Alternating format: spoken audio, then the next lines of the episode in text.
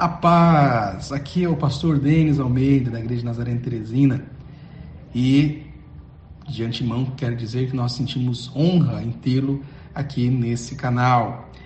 E nesse momento você vai poder ouvir uma ministração a respeito da de Jesus, o momento em que ele se entregou, onde nós intitulamos Está consumado. Ele escolheu o amor em vez do poder e de verdade ele tinha todas as possibilidades de sair da cruz, de ter à, à sua disposição anjos em que pudesse tirá-lo e ele não, não participar de tudo isso que ele participou, mas ele escolheu o amor em vez do seu poder enquanto Deus. Espero que você possa ser eh, profundamente edificado e que no nome de Jesus você possa é, guardar no seu coração para não pecar contra Ele. Então curta bastante, aproveite esse tempo e depois você compartilha com outras pessoas. Um forte abraço. Deus, em Lucas, no capítulo 22, no verso 47, a partir do verso 47. É, Lucas 22, a partir do verso 47.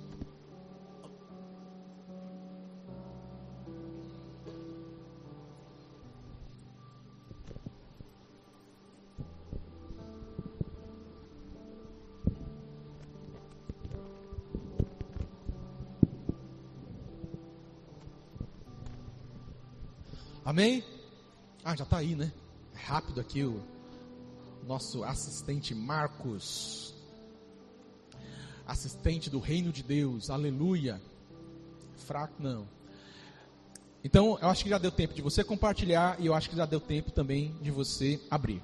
Diz assim: Enquanto Jesus ainda falava, eis que chegou uma multidão, e um dos doze, que se chamava Judas, vinha à frente deles e se aproximou de Jesus para o beijar. Jesus, porém, lhes disse: Judas, com um beijo você traz, trai o filho do homem? Os que estavam ao redor de Jesus, vendo o que estava por acontecer, perguntaram: Senhor, devemos atacar com espadas? E um deles golpeou, golpeou cortou, no caso aqui, cortou-lhe, golpeou o servo do sumo sacerdote e cortou-lhe a orelha. Mas Jesus interveio, dizendo: O que, que ele disse? Deixem, basta. E tocando a orelha do homem, o curou. Então Jesus disse aos principais sacerdotes, capitães do templo e anciãos que vieram prendê-lo. Vocês vieram com espada e porretes para prender um salteador? Todos os dias, estando eu com vocês no templo, vocês não temeram em me prender, não tentaram em me, é, me, me prender. Essa, porém, é a hora de vocês e a hora do poder das trevas. Eu quero que você dê um salto agora, lá para João, no capítulo 18, a partir. João 18, a partir do 25. Deixa eu abrir aqui, vê aí.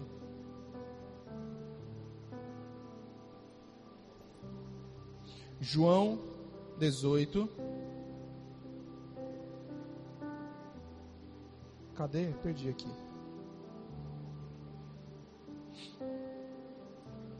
Perdão, irmãos. É João 18, a partir do verso 1 mesmo. É 1. Ah, ah meu tá, tá lento para abrir. Verso 1. Pronto. Depois de dizer isso, Jesus saiu juntamente com seus discípulos para um outro lado Leiam para mim. Do Ribeiro do Céu. Ok. E onde havia um jardim e aí encontrou com eles, entrou com eles. Que esse jardim qual é que nós falamos na semana passada? Getsemane, né? Que é o Monte das Oliveiras, mas tinha um setor que era o Getsemane. Judas, o traidor, também conhecia aquele lugar, porque Jesus muitas vezes havia se reunido ali com seus discípulos. Continua. Tendo, pois, Judas recebido a escolta e alguns guardas a parte dos principais dos sacerdotes e fariseus, Jesus, Jesus chegou a um lugar com lanternas, é, os fariseus, chegou a esse lugar com lanternas, tochas e armas. Então Jesus, sabendo de tudo isso, de tudo o que ia acontecer com ele, adiantou-se e perguntou-lhe: A quem vocês estão procurando? Responderam: A Jesus Nazareno. Então lhe disse: Sou eu. Ora, Judas o traidor também estava com eles. Quando Jesus lhe disse: Sou eu, recuaram e caíram por terra. Jesus de novo perguntou: A quem vocês estão procurando? Responderam: Jesus o Nazareno. Verso 8. Então Jesus disse: Já lhes falei, sou eu se a mim vocês estão procurando, deixem que estes é, vão embora. E aí, eu quero que vocês vejam. Então disse para se cumprir a palavra, é, dito anteriormente, não perdi nenhum destes meus. Então Simão Pedro puxou a espada, feriu o servo do sumo sacerdote, cortando-lhe a orelha, e é, o nome do servo era. O nome qual era o nome do servo? Malco. E é, disse a Pedro para guardar a bainha: Por acaso não beberei do cálice do meu pai, que meu pai me deu. Irmãos, é, a narrativa, eu quero recomendar a cada um de nós aqui, se você quer fazer uma tarefa né, de compreensão maior a respeito desses momentos de crucificação, a minha sugestão, você vai ler esse episódio em saindo do, do jardim, ou se você quiser incluir a ceia, né, o Getsemane. Mas uma das opções é você fazer o seguinte: você lê em Mateus essa saída do jardim quando Jesus é preso, traído. Aí você lê em Marcos também, você vê, lê em Lucas e lê em João também. Que você vai observar quatro é, narrativas de olhos, de quatro olhos diferentes.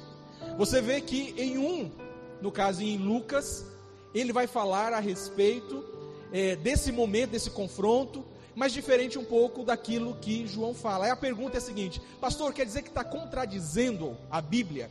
Quer dizer que Mateus ele fala uma coisa, Marcos fala uma outra coisa, na verdade ele fala quase a mesma coisa, só alguns detalhes, e Lucas fala algo um pouco mais também é, é, é, aprofundado em alguns momentos, principalmente aquilo que é, é, vai tratar sobre cura, e João vai falar de um outro momento pela sua perspectiva. Será que elas estão erradas? Não. A questão é que há momentos, irmãos, mais uma vez, do culto, né, nós temos aqui, se nós pegarmos quatro pessoas, somente quatro pessoas daqui, dos que estão aqui, e perguntar como foi o culto, irmãos, um vai olhar por óticas diferentes.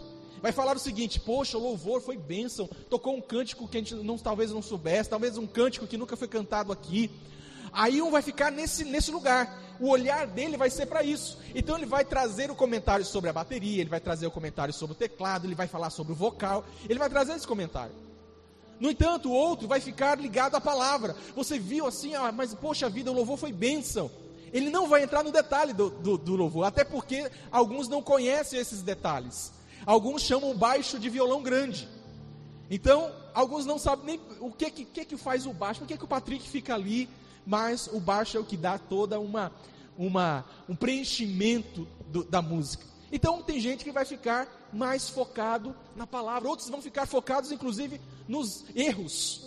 Eita, não deu certo, atrasamos hoje o culto e não sei o que. Então, cada um tem uma ótica pelo mesmo evento. É verdade ou não? É por isso que, no caso, os quatro evangelistas eles têm óticas diferentes mas nenhum momento você vai ver a contradição. Amém? Então, alguém pode chegar para você e falar assim: Olha, mas eu vejo que a Bíblia tem uma contradição. Quatro evangelistas narram um, um, um episódio, um evento, de forma diferente.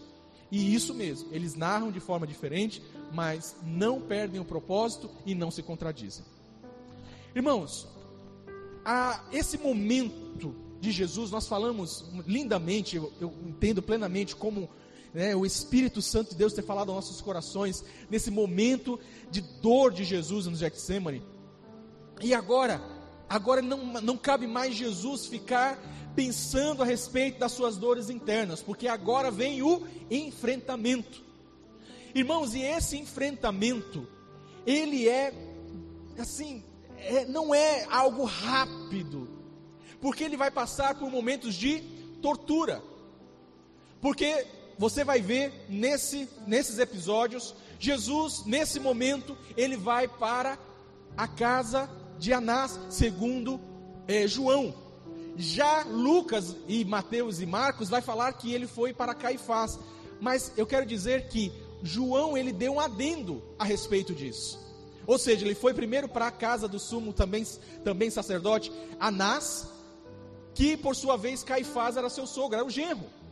Eles conversam ali, no caso, é, não somente zombam de Jesus, mas também agridem Jesus, e aí depois ele vai para Caifás. E aí começa todos aqueles momentos de levante de falsas testemunhas.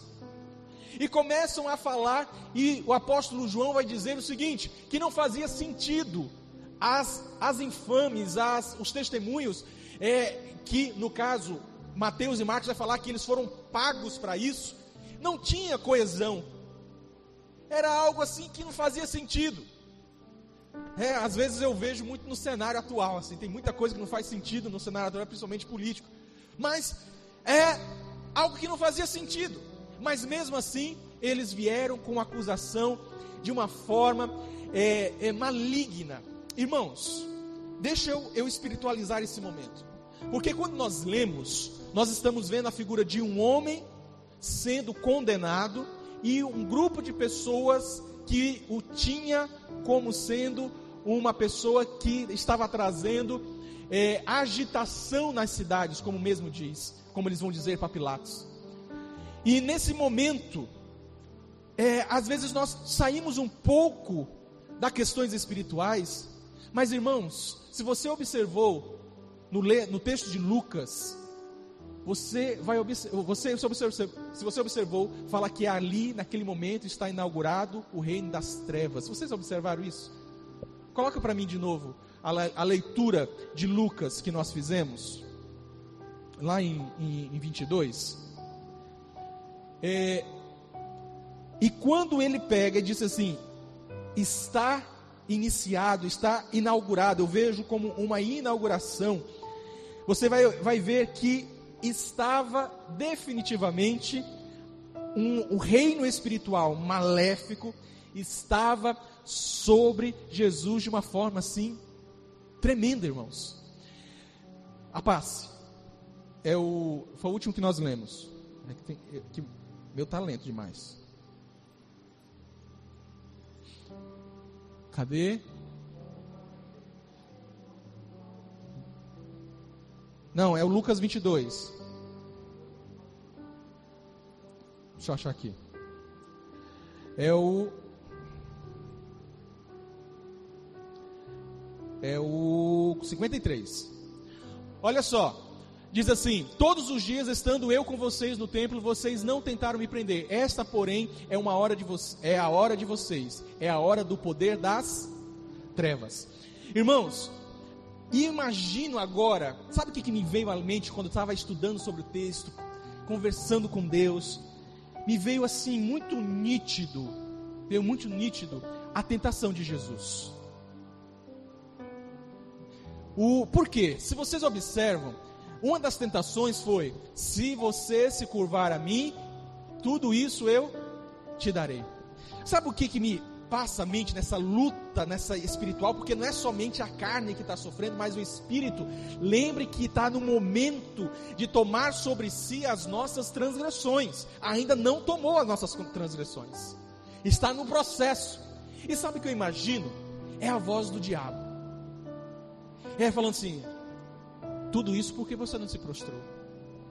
E eu penso, irmãos, fala eu, no meu entendimento, que havia, sabe, muitas dessas falas, isso muitas vezes é, é, de forma demoníaca, porque aqueles homens estavam endemoniados, estavam endemoniados, eu não consigo ver diferente, e além daquelas falas que às vezes o, o, o diabo fala no seu coração, no meu coração, não é verdade? Ou o diabo não fala com vocês? Pedindo para fazer algumas coisinhas. Não é, porque não é só o Espírito Santo que fala, né? E eu imagino isso. E agora ele está ali, sendo julgado, sendo é, é, é, é, com testemunhas falsas, sendo acusado. Aí, eles, isso, irmãos, começa à noite, aí vai de manhãzinha, tem esse momento, aí na manhã mesmo do sábado ali, eles estão indo para é, agora para Pilatos. Depois de sair do sinédrio, nesse, nessa, lugar onde tem sacerdotes, anciãos, escribas, pessoas estudadas, pessoas que conheciam o texto, mas estavam extremamente cegas a respeito do próprio texto, do próprio Deus. Alguns se salvavam. Nós temos Nicodemos, por exemplo, que era uma das pessoas que estavam também ali e era aqueles que estava é, era, era empático com o que Jesus estava trazendo. Mas chegando em, em, Pilatos é interessante, porque o relato vai dizer, né, nos três evangelhos primeiros, ele vai dizer que eles foram a Pilatos e naquele momento começou o julgamento. No entanto, João vai falar que foi enviado para Pilatos Pilatos não viu o porquê da morte. Irmãos, ele não viu o porquê. Lembre quem é Pilatos. Pilatos é aquele governador daquela região. E ele não viu, ele não era, o que eu posso dizer, ele não, não tinha o entendimento judeu, ele não sabia a respeito do entendimento de Jesus. E ele, ele mesmo assim, não vejo nada para isso. E ficou insistentemente para que soltasse Jesus. Aí ele, para poder se sair, ele faz o seguinte: envia a Herodes, porque ele é já que ele é Galileu, então vai para lá porque é da jurisdição dele. E enviaram para Herodes. Herodes, ansioso, desejoso em conhecer Jesus, olha só. E aí, Jesus não falou nada. E traz-nos a memória, quando o profeta diz: E foi levado como ovelha muda para o matador. Não fala nada. E ele se aborrece, fala assim: ó, não é comigo não, é com Pilatos. E é interessante que a, a, talvez isso representasse alguma coisa muito forte para aquela época, principalmente, porque João vai dizer que depois disso, Herodes e Pilatos fizeram as pazes. É interessante. Então eles estavam brigados, não sei o motivo, só sei que eles fizeram a paz por causa de Jesus. Eu sei que Jesus, mais uma vez, volta ao, ao, ao, a Pilatos, e agora João não vai falar isso, mas os outros o, o, o, evangelho de é, Lucas vai falar a respeito disso. Olha, eu tive um sonho. A esposa de Pilatos vai dizer isso. Eu tive um sonho.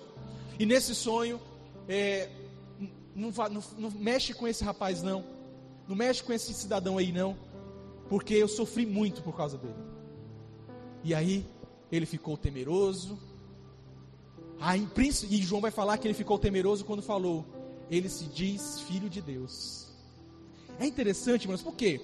Porque ele estava tendo uma compreensão maior do que aqueles que estavam, que eram seus concidadãos, aqueles que partilhavam ali, pelo menos nesse momento, de uma fé baseada nas mesmas escrituras, e, eles está, e ele estava ali ao ponto de dizer o seguinte: olha, vamos fazer o seguinte, eu lavo as minhas mãos. Quem matou não fui eu. E aí tem uma fala muito forte do povo, né? Atiçado ali pelos sacerdotes, atiçado pelos anciãos, pelos fariseus. Eles falam uma frase, irmãos, extremamente forte. Quando Pilatos fica resistente a isso. Gente, eu vou soltar ele. Não, não solte. Crucifica Barrabás que caia o sangue dele sobre nós e sobre os nossos filhos. E como eu já relatei nesses dias, isso aconteceu. E é interessante, irmãos, que depois que Pilatos faz isso, ele vai para um momento de espancaria, novamente um momento de tortura, onde os, os guardas pegam ele, levam ele e começam a tecer ali a, a, o espinho, a coroa de espinho, veste ele como um, um, um, vermelho, um manto vermelho, como se fosse o rei, e começava a, a, a, se prostrar diante dele de forma zombaria. E irmãos, eu consigo ver o inferno nesse momento plenamente. De, assim, o sarcasmo, sabe, o, dos demônios naquele momento rindo, é, influenciando ali aqueles homens para poder pegar o caniço, que eles vão falar, os evangelistas vão falar sobre isso, e batendo em Jesus. Irmãos, o caniço estava batendo na cabeça de Jesus, havendo ali uma, uma coroa de espinhos. Ou seja, irmãos, o momento, é, quem poderia melhor figurar isso é a Paixão de Cristo de Mel Gibson, um filme. Porque em alguns momentos vem essas cenas. Quem já assistiu aqui? Muito, todos vocês precisam assistir, quem não assistiu ainda. A, a, a lógica é forte. Crianças não podem assistir. Eu quero. E aí algumas cenas vêm para mim. Mas nesse, nessa preparação dessa mensagem, o que eu vi de forte foi o demônio, o inferno envolvido nesse momento. E aí, irmãos, vem o momento da crucificação. Nesse momento da crucificação, é interessante porque os quatro evangelistas vai falar a respeito de Simão Sirineu, que estava vindo do campo. Ele falou assim: pegou ele, falou assim: leva. Eu gosto de pensar que eles quiseram honrar esse Simão, porque os quatro falam a respeito desse Simão. E ele carrega essa cruz pelo fato de Jesus já estar impossibilitado de carregar devido às torturas que já passaram. E aí, de verdade, nós conhecemos o momento em que ele vai ser crucificado. Irmãos, e aí vem aquela cena, vem na nossa mente o momento do som de ferro batendo em ferro, atravessando a carne e atravessando uma madeira, quebrando o osso, porque os estudiosos vão dizer que não era aqui que se, se, se crucificava, né, na palma da mão, nessa região da mão, por causa que era, era mole e poderia ali rapidamente até arrancar, se fosse o caso, por causa dessa junta. Então é, era aqui entre o, o rádio e, e a. Eu esqueci. Hã? Una. Rádio e a una. Então em alguns momentos não acertava, quebrava o osso. Irmãos, mas no caso de Jesus não quebrou o osso. Eu, e aí vem novamente a cena da paixão de Cristo que para mim foi interessante. Algumas cenas chamam muita atenção. Mas tem uma cena desse momento que foi assim muito forte. No momento em que a cruz está sendo levantada e aí, como, ela, como é pesado, ainda tem um corpo de uma pessoa, ela faz esse movimento para frente e para trás. Porque eles enfatizaram justamente esse movimento da, dos, da, dos cravos indo e voltando. Mas amados, e agora nós chegamos no momento que é o desfecho, que é o momento em que foi lido pela Yasnar no início do culto. Quando às nove horas da manhã Jesus faz esse, inicia esse processo e é crucificado às nove horas da manhã às 12 horas do meio-dia, vem as trevas. E começa, no caso o terremoto, começa a ter realmente um sentido de medo e temor por algumas, algumas pessoas, inclusive aqueles que estavam sendo os algozes ali de Jesus, quando diz realmente ele era o Filho de Deus. Alguns começam a pensar a respeito, e tem um, um, algo interessante é que Mateus é o único que faz esse relato. O Evangelho de Mateus relata que os mortos ressuscitaram, os santos ressuscitaram, e eles foram vistos entre aquelas pessoas daquela região. Eu não sei por que os outros não relataram. Alguns vão fazer a defesa que eles ressuscitaram como, como Lázaro ressuscitou. Outros vão falar que não, é uma representação espiritual. A questão é é que houve uma cena que chamou a atenção de Mateus. E quando está ali, as mulheres estão, e é interessante, é, é algo que me chama bastante atenção. Cabe pregar aí nos cultos de mulheres, para as mulheres, porque tem algo extremamente profundo.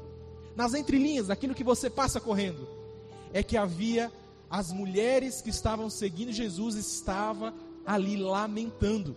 Inclusive no processo da crucificação, elas lamentavam, e no momento da crucificação elas lamentavam. Os, o, o, os evangelistas vão dizer que havia ali as Marias, aí vem a Maria é, Madalena, vem a Maria, mãe de Tiago, o menor, vinha a Salomé. Então eram as Marias, a Maria, mãe de Jesus, estavam tudo acompanhando e chorando e clamando ao Senhor, porque o que eu percebo é que havia né, uma, um olhar para Jesus de afeto. Não era somente o olhar para um Cristo, mas um olhar de afeto. Aquelas mulheres amavam Jesus. Aquelas mulheres cuidavam de Jesus. E Jesus abençoava aquela, aquelas mulheres. E quando chega as trevas, passa-se mais três horas para a última fala de Jesus. Em alguns evangelistas vai falar sobre Eli, Eli, Lama, Sabachthani, que vocês já, né, já ouviram é, na semana passada. Deus meu, Deus meu, por que me desamparaste? E é nesse, eu, eu, eu, eu acredito, irmãos, que no meio-dia, ao meio-dia, iniciou o processo de receber sobre si as transgressões.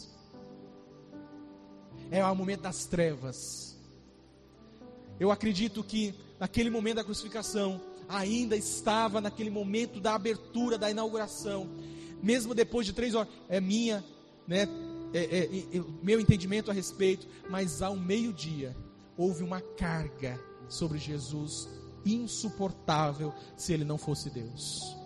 Homem nenhum, mulher nenhuma conseguiria suportar.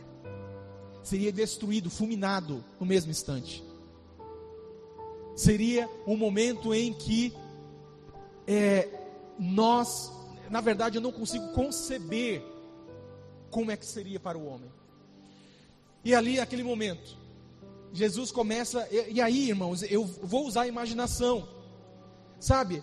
Eu fico imaginando aqueles filmes, né, de que tem é, é, como é, aqueles demônios que ficam voando assim, eu fico imaginando né, na minha cabeça algo semelhante, algo que vai pesando, algo que vai caindo sobre Jesus, sobre os seus ombros, sobre si. E de verdade, naquelas três horas, é o momento, as últimas três horas, para mim, é um momento crucial, é um momento definitivo, é um momento. É, mais doloroso, mas também inicia o processo da libertação nossa. Irmãos, eu penso que nós não aguentaríamos três minutos. Eu penso que nós não aguentaríamos nem três segundos. Mas o Senhor Jesus aguentou por três horas finais. Lembre que são é, de seis horas ao todo. Mas eu quero dizer mais uma vez: o que fez sofrer Jesus não foi ainda as chicotadas, não foi ainda o abuso, não foi ainda a tortura, não foi a cruz. Tudo isso afetou a sua carne. Mas naquele momento, nessa, nessas últimas três horas, eu acredito que não somente Jerusalém foi afetada, mas a terra é lógico, nós não, não tínhamos, né, na época não, não havia, não havia né, a tecnologia. Talvez, se fosse nos dias de hoje, nós saberíamos que aconteceu aqui e aconteceu lá na China. Aconteceu no Ártico. Aconteceu em vários lugares. Mas eu creio, a Bíblia não, a Bíblia, ela vai falar que aconteceu em todos os lugares. Mas eu creio que aqui no Brasil foi afetado. Houve um terremoto aqui.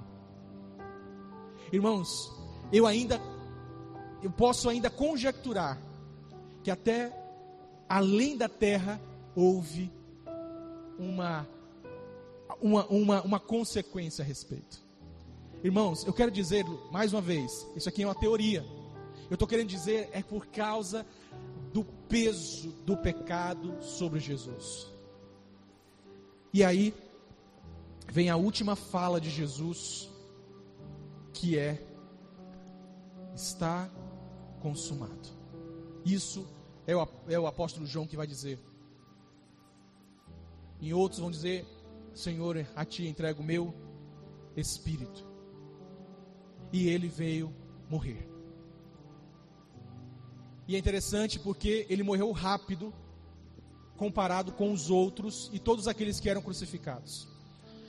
Porque há uma, uma, uma algo interessante de pensarmos a respeito é que aqueles que eram crucificados não eram somente os homicidas, os salteadores, não eram.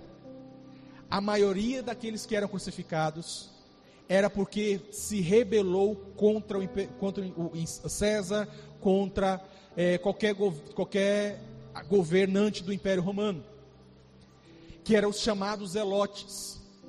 Então, se você vai observar, é, é, Barrabás, o evangelista Lucas vai dizer a respeito disso, que ele estava provocando rebelião por isso ele merecia ser crucificado. Não era porque ele era homicida, é porque eles mataram. Na verdade, a Bíblia fala que eles mataram, o grupo matou.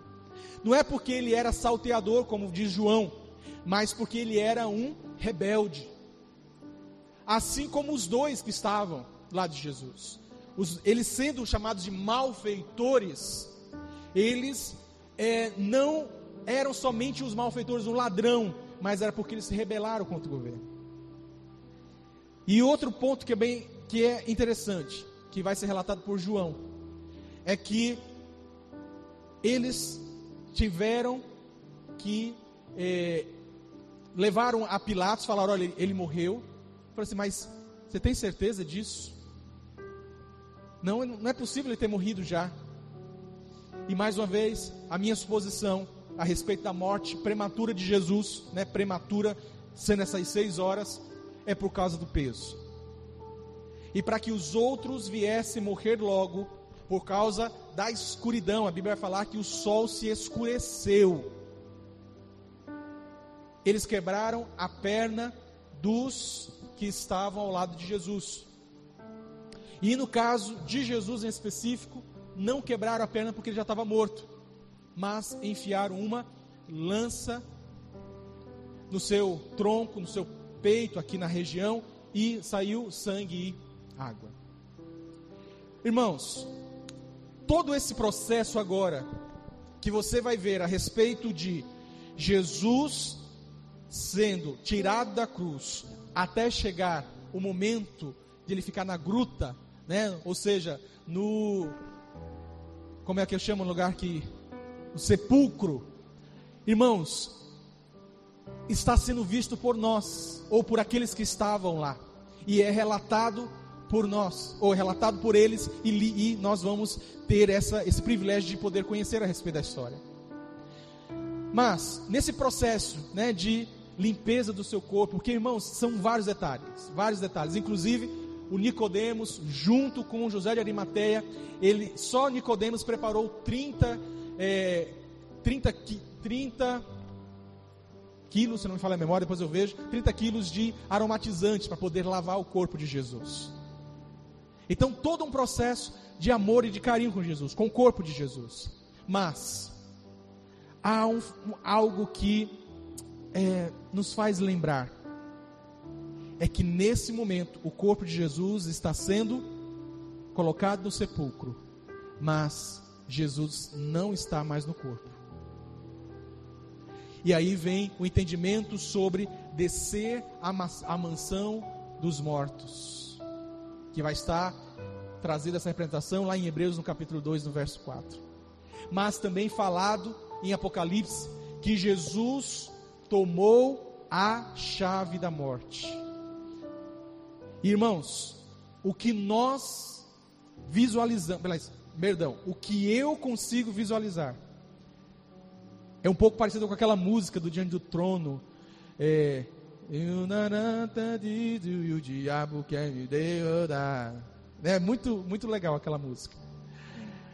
E eu lembro, oh, aí na minha imaginação é Jesus chegando à mansão dos mortos, é chegando no inferno. Irmãos, eu, aí eu faço novamente aquela ponte com aqueles zombadores que estavam ali, morreu, você vai morrer, espancando, você não é Jesus, você não é, o, não é o filho de Deus, você não é o rei dos judeus. Se você é, salvou a tantos, por que não consegue salvar a si mesmo? E eu consigo visualizar, justamente ele chegando, não para escarnecer, não para dizer, e aí, agora, vamos zombar? Não consigo visualizar isso. Mas eu consigo visualizar o Deus Criador de todas as coisas, andando sobre o inferno, e todos tendo que se ajoelhar diante dele.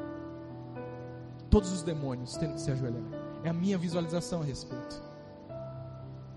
E chegar lá diante do chefe Satanás, antigo Lúcifer.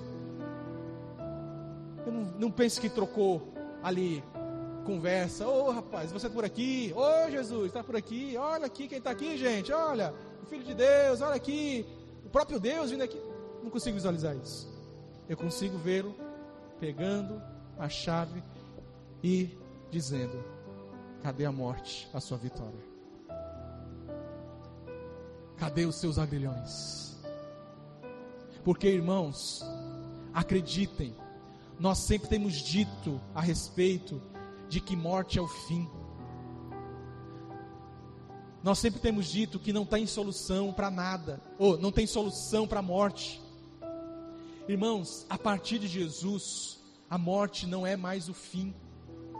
A partir de Jesus, nós podemos dizer para as pessoas que a única, a único, só não tem jeito para a morte, é isso que as pessoas falam, usa ditado. Irmãos, quem fala esse ditado para mim na minha frente, eu tenho que interromper. Eu falei assim, até para a morte tem jeito, porque Jesus pegou a chave da morte. Agora vamos compreender o que é morte, porque eu quero dizer que existe a morte espiritual que é pior do que a morte terrena. Por isso que nós temos visto tantas pessoas sendo levadas pela o coronavírus, por outras situações. Mas irmãos, vocês já perceberam como é um crente em Jesus quando perde a vida? Irmãos, essa semana morreu mais um pastor, pastor Miranda. Não conheci, é aqui de Teresina. Irmãos, se você vê todos os relatos, é relatos de é relato de é, quando o, o, o, o, exército né, ganha. É, é, é, a pro, promoção. Eu estou assim hoje. Irmãos, é um relato de promoção. É um relato de ser promovido. Não é um relato de dizer o seguinte: ah, que pena, ele morreu, né, tão jovem, tão isso, tão aquilo. Não, não, não é isso. É um relato, sim, glória a Deus pela vida dele. Glória a Deus porque agora está nos braços do Pai. Glória a Deus. Isso, irmão, significa vida. Isso significa que agora nós temos a esperança. Isso significa que nós temos a certeza de que quando o Senhor disse está consumado, irmãos, observe o texto do título dessa mensagem. Quando Jesus disse está consumado, ele, né, eu entendo plenamente que ele fez uma escolha de amor em detrimento o poder. Amém. Deus fez uma escolha, Jesus fez uma escolha de amor, podendo ter feito uso do seu poder. Porque você vai ver no cenário várias vezes Jesus dizendo: Eu poderia clamar e os anjos viriam. Em certo momento, quando Pedro se revolta, Jesus fala assim: Ei, para, não precisa fazer isso. Porque se eu quisesse, viria 12 legiões de anjos para resolver isso aqui. Irmãos, eu entendo que esses 12 faz aí uma figuração dos, do, dos próprios apóstolos, dos 12 apóstolos. Eu quero dizer que se vocês 12 não têm chance comparado com o que eu tenho de poder. Irmãos, eu fico imaginando Jesus na cruz e aqueles que estavam zombando, porque eram pessoas, cidadãos que passavam por ele e zombavam, eram os é, sacerdotes, anciãos, anciãos, os fariseus, os escribas passando e zombando, era inclusive aqueles guardas que estavam ali, os algozes, aqueles, os capatazes que estavam zombando, e além disso havia ainda dois malfeitores que estavam zombando. Irmãos, e uma das zombarias que eu vejo assim, que é extremamente provocativa, é justamente quando falam assim: Se é filho de Deus, desce daí. E eu fico pensando a respeito, falo assim, meu, poxa vida, será que se Jesus pegasse viesse uns anjos ali, tirasse Jesus da cruz, curasse ele ali automaticamente, será que eles não creriam? Irmãos, não creriam. E não teria ainda justamente o, o ato necessário. Por quê? Porque Jesus alimentou mais de 18 mil pessoas em duas multiplicações de pães. Jesus curou dezenas e milhares, centenas de coxos, cegos, endemoniados. E ainda assim eles não creram. Então, irmãos, nada os faria crer. Nada faria crer. E Jesus tem que né, se segurando assim, e sofrendo, e já, vi, já visualizando, eu, eu penso mais uma vez, e visualizando toda a carga, ali sim foi um sofrimento maior do que o Getsemane. Mas para que nós estivéssemos aqui, para que milhões, bilhões, talvez trilhões de pessoas, eles possam ser salvas.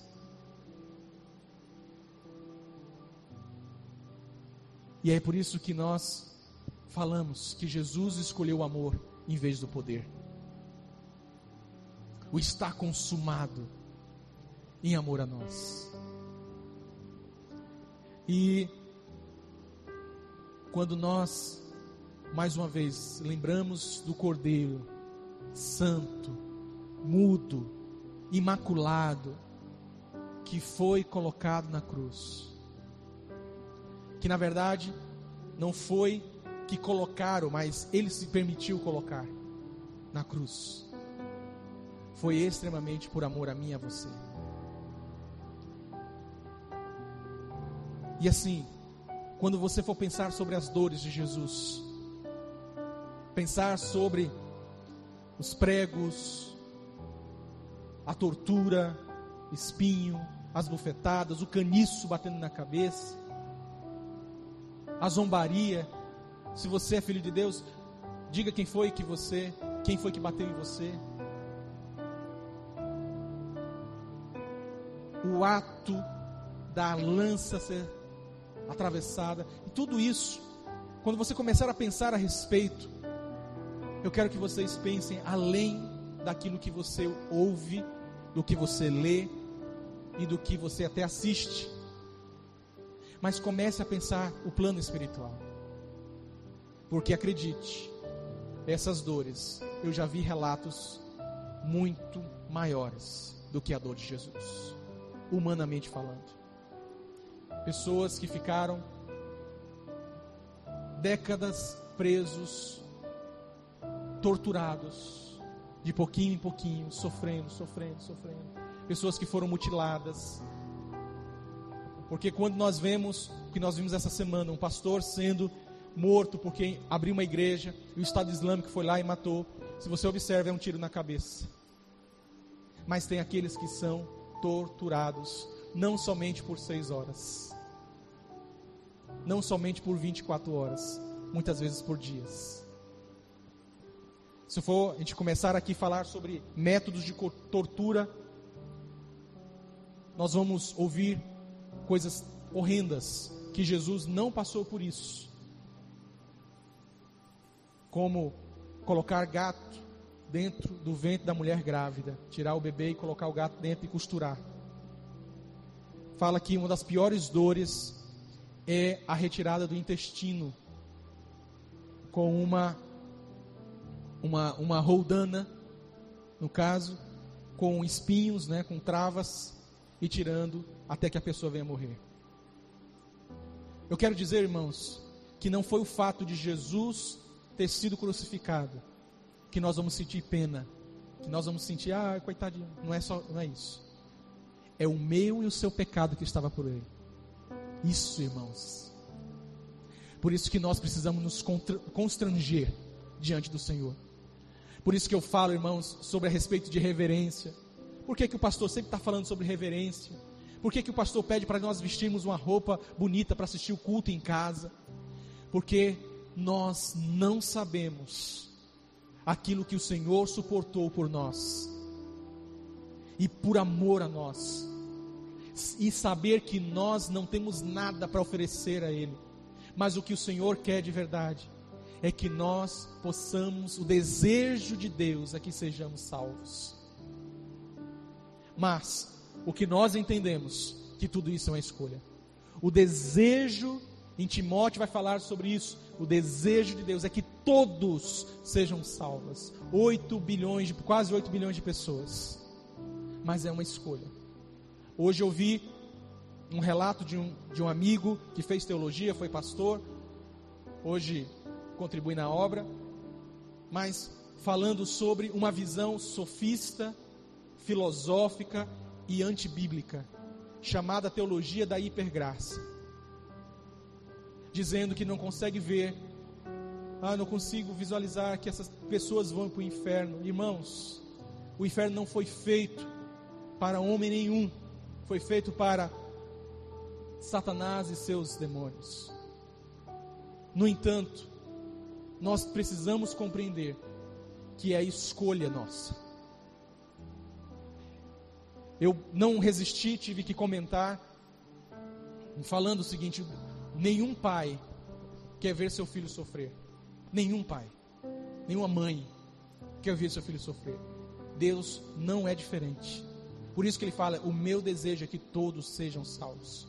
Eu como pai, o meu desejo é que a Live ela experimente do melhor desta terra, que eu possa ajudá-la, contribuí-la de alguma forma, que ela não sofra o, o mínimo possível, porque o sofrimento é inevitável, mas que eu puder, eu possa estar ali mas irmãos, eu sei que quando chegar o momento de ela sair da minha casa, da nossa casa, ela vai fazer as suas próprias escolhas.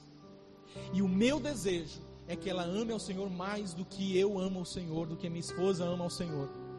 Mas eu quero dizer que se ela fizer uma escolha por não amar ao Senhor, eu não posso fazer nada. E o que eu quero dizer é que Deus nos ama. E o desejo dele é que nós possamos estar na Sua presença. Vamos ficar em pé nesse momento? Não, sentem por favor. Coloca por favor o vídeo. Depois nós é, vamos levantar e nós vamos orar. Mas eu, é, é inevitável não falar de Jesus, da crucificação não falar a respeito do amor e não vir essa canção e vir essas cenas. O momento que estava estudando, veio nítido essa canção e essa é, esse vídeo. Eu não sei os que de casa vão conseguir ver, mas eu acho que sim. Mas pelo menos ouvir vocês vão.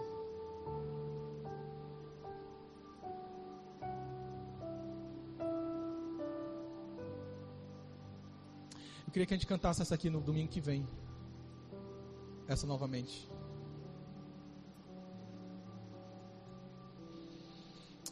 Santo, santo é o teu nome, Jesus. Glorificado seja o teu nome. Que você possa estar no espírito de oração. Santo, santo, Senhor, obrigado por tudo que está sendo revelado aqui para nós. Santo, santo, santo é o teu nome. Glorifique a Deus, onde quer que você esteja. Você possa abrir a sua boca de verdade, irmãos. Para de ficar falando no seu interior, mas que você possa abrir. Ah, gente, é para Jesus. Lógico que o que você fizer é pouco, mas minimamente, glorifica a Deus com a sua boca aberta. Comece a dizer: Deus, obrigado. Senhor, obrigado, porque a morte não tem mais efeito para mim, ela não me, não me causa esses medos. Deus, em nome de Jesus, que nós possamos experimentar a tua glória e poder dizer glórias, glórias ao teu nome, Jesus. Santo, santo, santo é o teu nome. Santo, santo, santo é o teu nome, Jesus. Adore a Ele, glorifique a Ele, diga, Senhor, obrigado. Obrigado, Senhor, pelo sacrifício da cruz. Obrigado pelo teu amor. Obrigado, Deus, por tudo aquilo, Senhor, que o Senhor passou. E eu não falo, Deus, dessas, somente dessas questões físicas, mas eu falo, Deus, das questões espirituais que o Senhor passou. Porque, Deus, aquilo que eu fiz de errado contra ti estava lá como peso. Aquilo, Deus amado, que eu farei, Deus, contra ti como pecado, estava sobre ti. Mas, Pai, em nome de Jesus, que nós possamos, Deus, glorificar o Teu nome, exaltar o Teu nome, porque Tu és, Deus amado, bom, porque Tu és maravilhoso, Tu és santo, santo, santo, santo, santo, santo é o Teu nome. Oh, Jesus, glorificado seja o Teu nome. Clica no play, acho que não está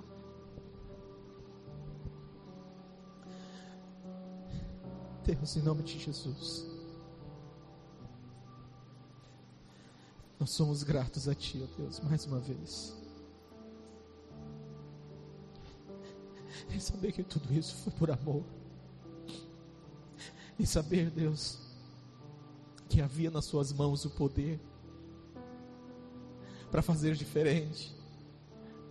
Para que quando naquele momento do Getsemane, quando o Senhor diz: Pai, passa de mim esse cálice, mas não seja feita a minha vontade. E o anjo veio consolá-lo. Eu consigo, Deus,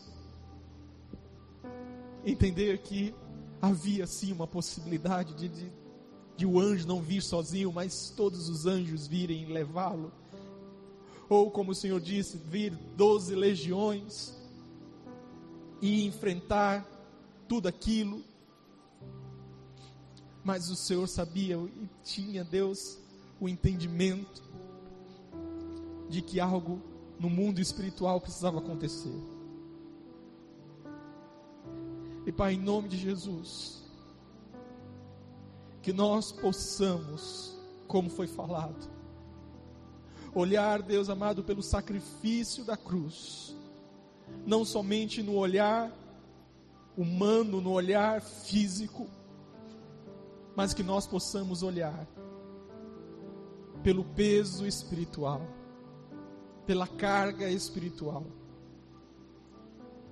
dos pecados do mundo, dos meus, dos nossos pecados. Que nós não venhamos, Senhor, ouvir essa história e ela não ter mais sentido, ela perder a sua a sua real, o seu real propósito e nos, nos tornarmos insensíveis, mas que nós possamos, Deus, voltar a olhar e ver o teu amor e a tua graça. No nome santo de Jesus. Amém. Amém. Senta aqui, por favor.